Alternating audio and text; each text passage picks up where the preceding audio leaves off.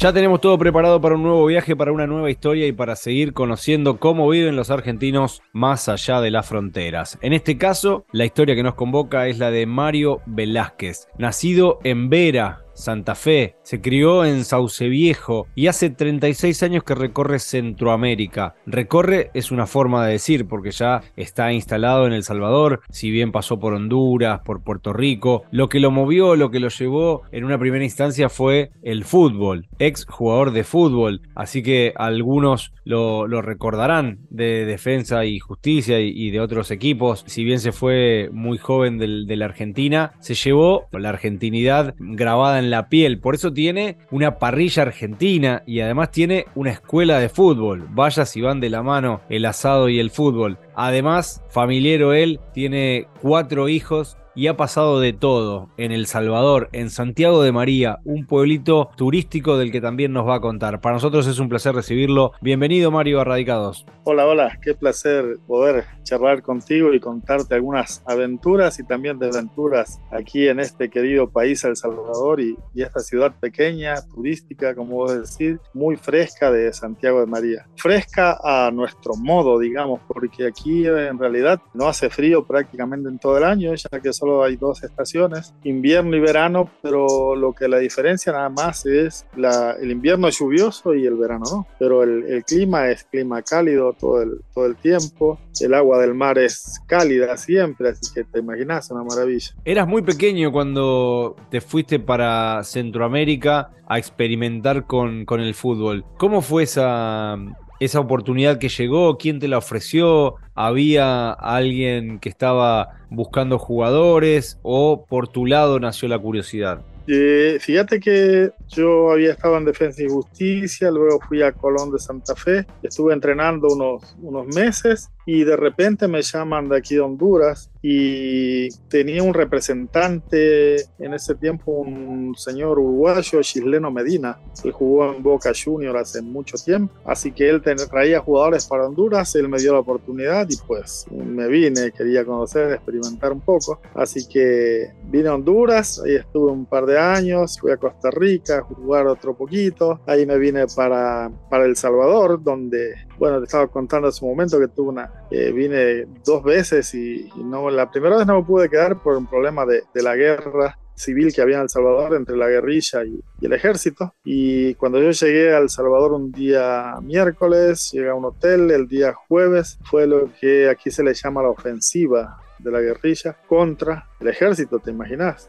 Atacaron la ciudad, la capital, y era un desastre, bombas por todos lados. Yo desde la ventana veía los rockets en la noche, que son cohetes que disparaban los helicópteros, lo cual la visibilidad era muy bonita, pero cuando explotaban realmente era, se sabía que, que causaban estragos en, en, toda la gente, así que fue un momento muy difícil que pasé, muy amargo, pero ha quedado aquí en, como parte de mi historia. ¿Eso fue en qué año? Fue el año 89, 89, 90 aproximadamente. Aproximadamente. ¿Y sí. qué se te pasaba por la cabeza? ¿Salías de, de un lugar muy familiar, muy, muy pequeño, como es eh, Sauce Viejo en, Santa Fe, más de pueblo, con todo ese código, y encontrarte con eso, la violencia extrema? ¿Dijiste, ¿qué hago acá? ¿Me vuelvo? ¿O hay que bancarla y, hay que seguir apostando y las adversidades se superan? No, el problema es que no podía salir.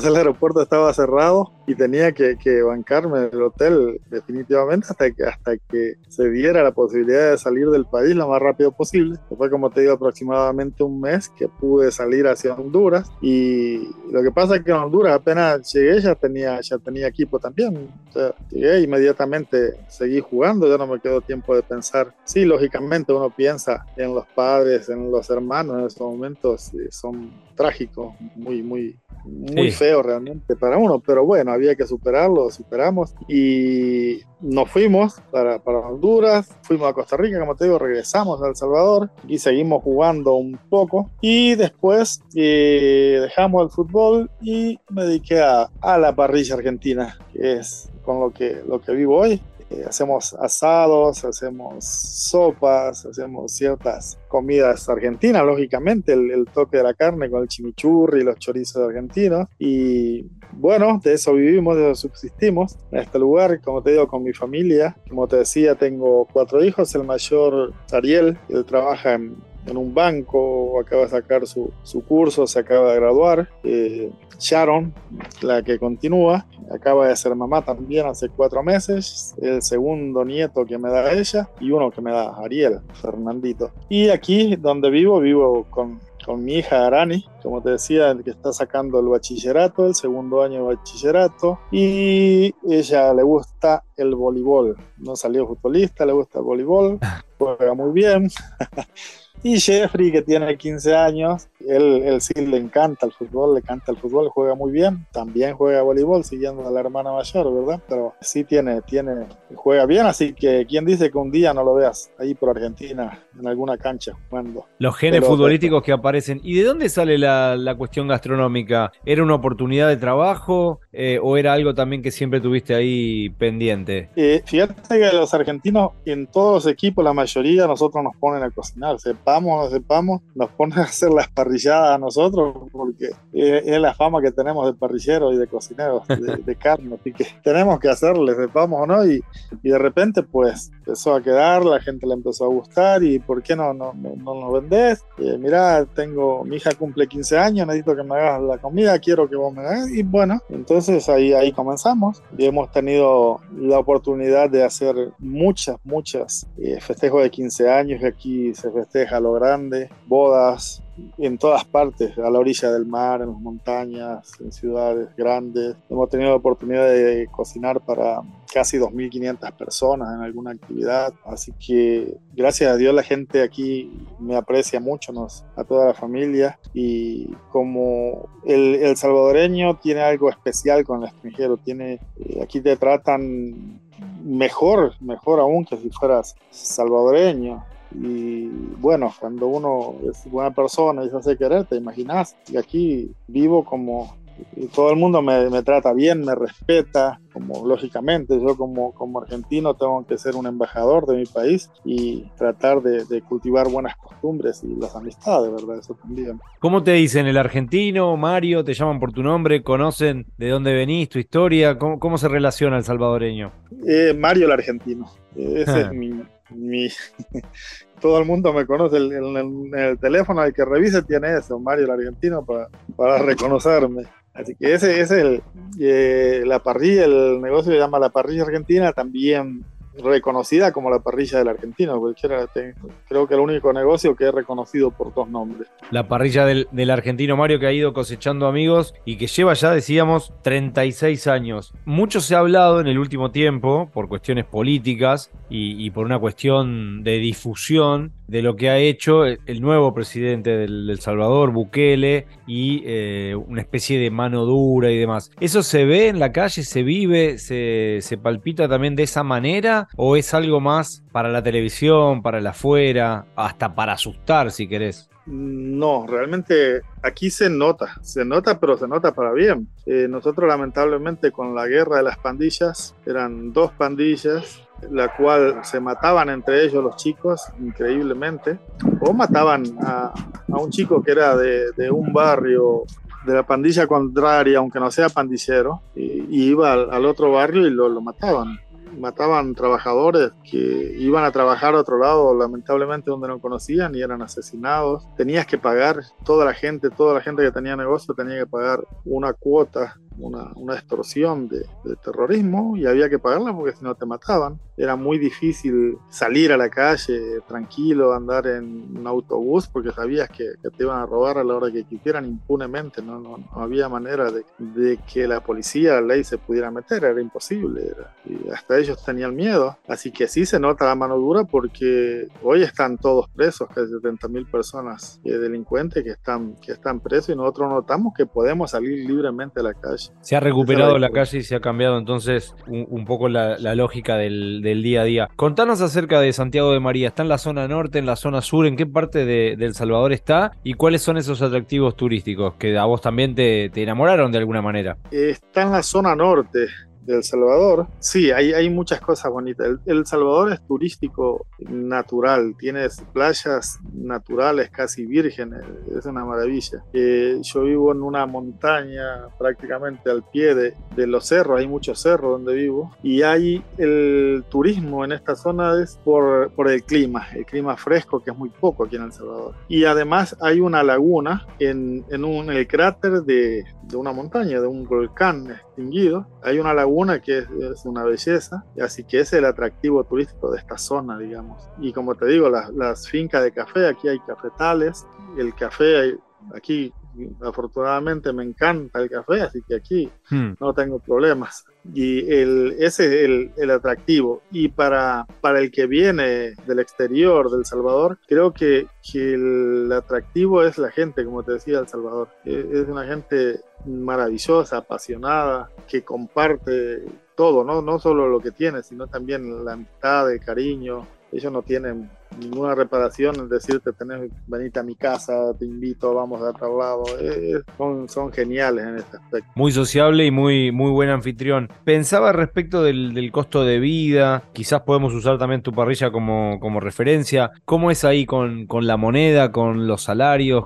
¿Cómo es el costo de vida en El Salvador? ¿Es, es un país donde es accesible uno con un trabajo promedio, eh, llega cómodo a fin de mes? ¿Siempre hay que hacer más de una cosa? ¿Cómo, es la realidad económica? Y fíjate que ha habido un momento muy, muy bueno en, en el, en la economía del Salvador. Aunque en este momento como que estamos en un bache, como que entramos en un bache, tal vez así como que el gobierno quiere dar un aumento de sueldo, al menos lo están, lo están analizando, de aproximadamente creo que el 15 o 20%, quiere decir que ha habido alguna, alguna devaluación. Entonces, y, y se nota, se nota porque acá como casi no hay devaluación. Entonces, cuando vos proyectás a seis meses, un año tranquilamente y sabes que, que, con ese dinero que contás lo vas a hacer porque no, no, prácticamente no aumenta mucho las cosas. Y en, en este momento sí ha aumentado algo la canasta básica y entonces notamos un poquito de, de incomodidad. Pero como te digo, eh, es más fácil de solucionar que en los otros países de Latinoamérica, porque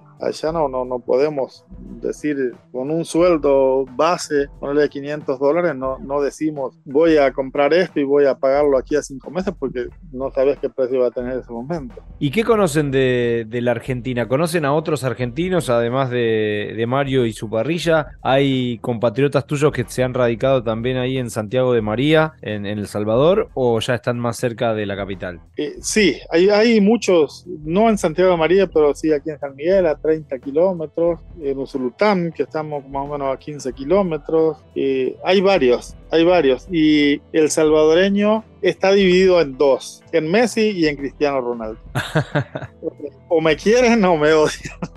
pero realmente, eh, realmente no lo creas, esa es, es la, la guerra en El Salvador, la guerra, digamos, futbolística, no futbolística, toda la gente habla, ama el fútbol también aquí, y para ello es, ¿quién es el mejor? Messi o Ronaldo. ¿no? Eh, lógicamente no, no, no, saben mucho alguno de fútbol, porque comparar a Ronaldo con Messi, pero bueno, allá su idea.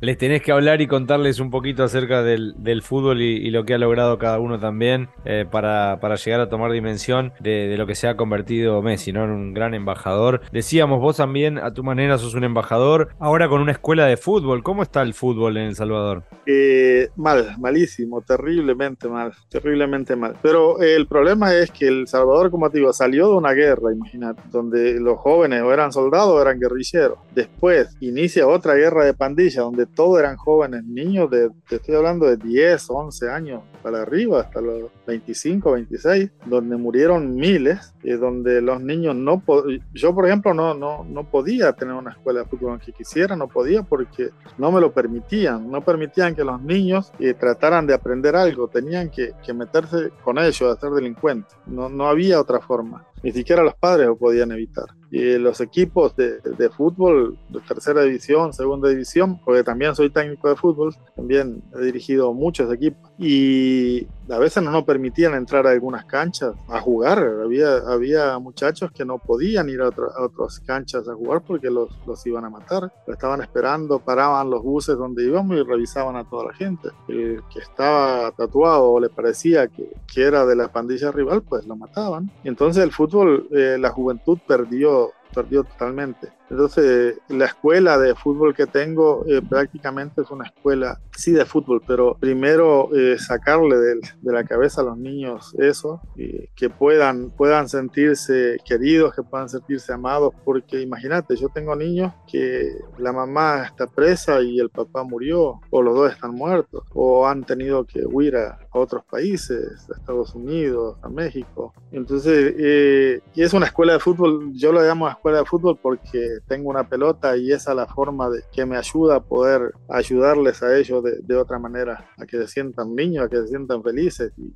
queridos. Y entonces es una, una nueva etapa que comienza El Salvador que, que, va a ser muy larga, muy larga, pero, donde todos tenemos que tratar de, llevar adelante. Entonces el fútbol podrá nacer de vuelta porque hay muy buenos futbolistas. Claro, recuperar el espíritu del fútbol, ese espíritu que te acompañó también en la primera etapa y que por fuera de la grabación, mientras hablábamos y, estábamos preparando todo, me contabas que hubo, hubo etapas de las lindas, de las buenas y también de las no tan buenas, en las que uno cae en algunas debilidades, en, algunos pozos anímicos, eh, se desvía del camino, pero hoy que ya estás nuevamente en, el camino, con una familia que te acompaña, con cuatro hijos que han sabido también eh, desplegar sus alas y, hacer su propio camino, ¿se te ha cruzado por la cabeza la idea de, volver a la Argentina, ya sea en aquellos momentos de, tristeza, de, más desesperación, donde uno busca una salida, o quizás ahora, ¿se te cruza por la cabeza el, tema de, volver a la Argentina o no está en tus planes? Eh, sí,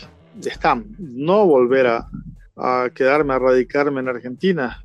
Sería muy, muy difícil, pero sí, sí tengo pensado ir lo más pronto posible, si de ser posible, a finales de este año. Y también quiero que, que mis hijos eh, conozcan Argentina, que vayan, que sepan lo que es eh, nuestro país y bueno, ellos, eh, yo perdí hasta el tono, hoy ellos hablan más argentino que yo, tratan de, ver las novelas, películas y, todos, hoy tantos TikToker y todo ese tipo de cosas de argentinos que influyen mucho en, a la niñez a nivel mundial. ¿Qué es lo que más extrañas, Mario? Lo que más extraño de Sauce Viejo, de esta hora que tengo aquí, que son las cinco y media de la tarde aproximadamente, cuando me reunía con los amigos, que íbamos a jugar fútbol, íbamos al río a pescar, o nos sentábamos simplemente a, a charlar con, mis, con mi familia, con mis hermanos, que eran todos muy pequeños en aquella época,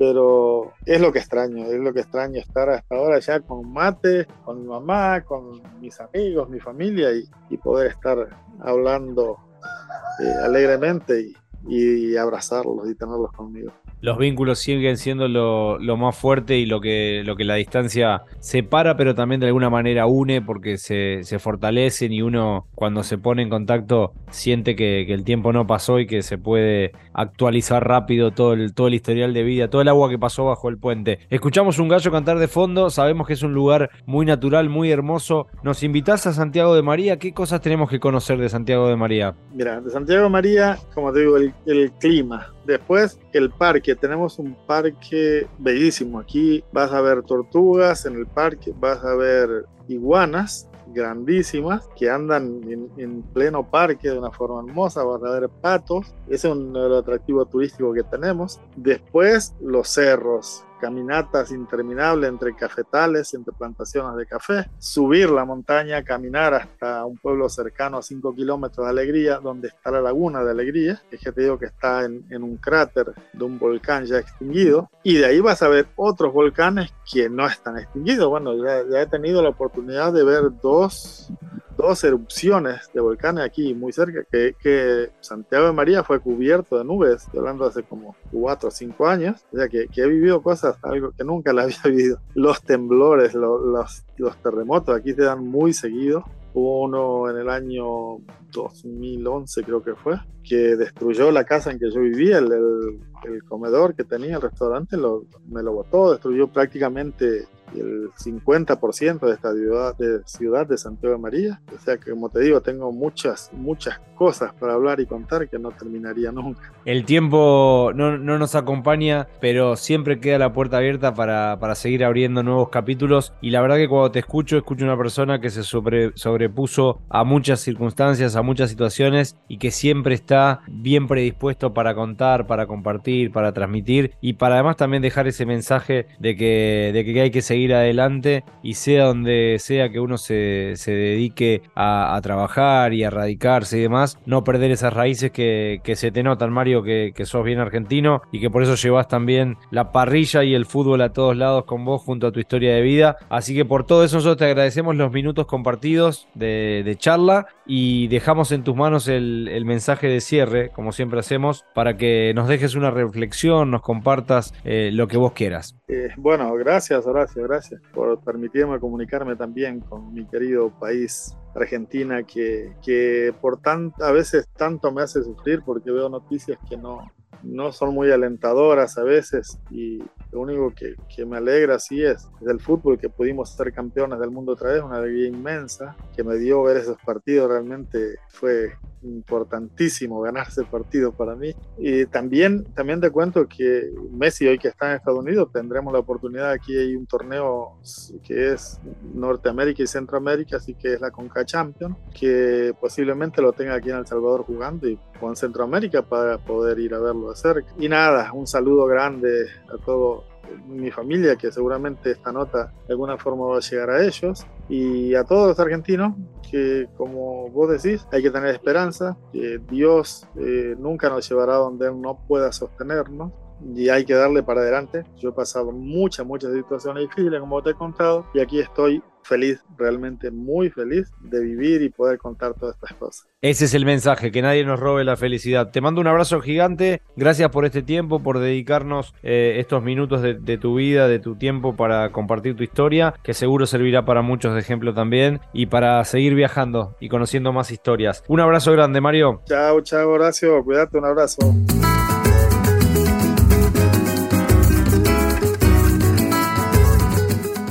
Si disfrutaste del viaje, muy pronto nos volvemos a encontrar con un nuevo destino para seguir conociendo el mundo y saber cómo viven los argentinos más allá de las fronteras.